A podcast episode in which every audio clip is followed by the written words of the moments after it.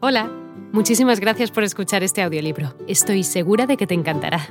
Me llamo Ana y a continuación podrás disfrutar de un previo del libro completo. Si te gusta lo que escuchas podrás descargártelo completamente gratis desde mi web, www.escúchalo.online. Un abrazo. Siento que no tenga más, dijo, porque eso podría causarle problemas en el futuro pero será suya por 50 dólares. ¿La casa? preguntó Keawe. No, la casa no, replicó el hombre. La botella. Porque debo decirle que aunque le parezca una persona muy rica y afortunada, todo lo que poseo y esta casa misma y el jardín proceden de una botella en la que no cabe mucho más que una pinta. Aquí la tiene usted y abriendo un mueble cerrado con llave, sacó una botella de panza redonda con un cuello muy largo.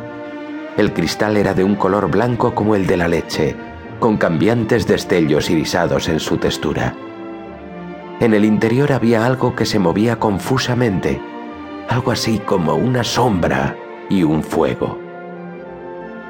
Esta es la botella, dijo el hombre, y cuando Keawe se echó a reír, añadió, ¿No me cree? Pruebe usted mismo. Trate de romperla. De manera que Keawe cogió la botella y la estuvo tirando contra el suelo hasta que se cansó, porque rebotaba como una pelota y nada le sucedía. Es una cosa bien extraña, dijo Keawe, porque tanto por su aspecto como al tacto, se diría que es de cristal. Es de cristal, replicó el hombre suspirando más hondamente que nunca, pero de un cristal templado en las llamas del infierno. Un diablo vive en ella y la sombra que vemos moverse es la suya. Al menos, eso creo yo.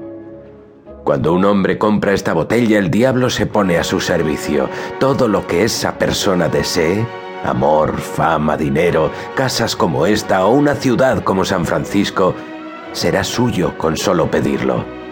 Napoleón tuvo esta botella y gracias a su virtud llegó a ser el rey del mundo. Pero la vendió al final y fracasó. El capitán Cook también la tuvo y por ella descubrió tantas islas. Pero también él la vendió y por eso lo asesinaron en Hawái. Porque al vender la botella desaparece el poder y la protección. Y a no ser que un hombre esté contento con lo que tiene, acaba por sucederle algo.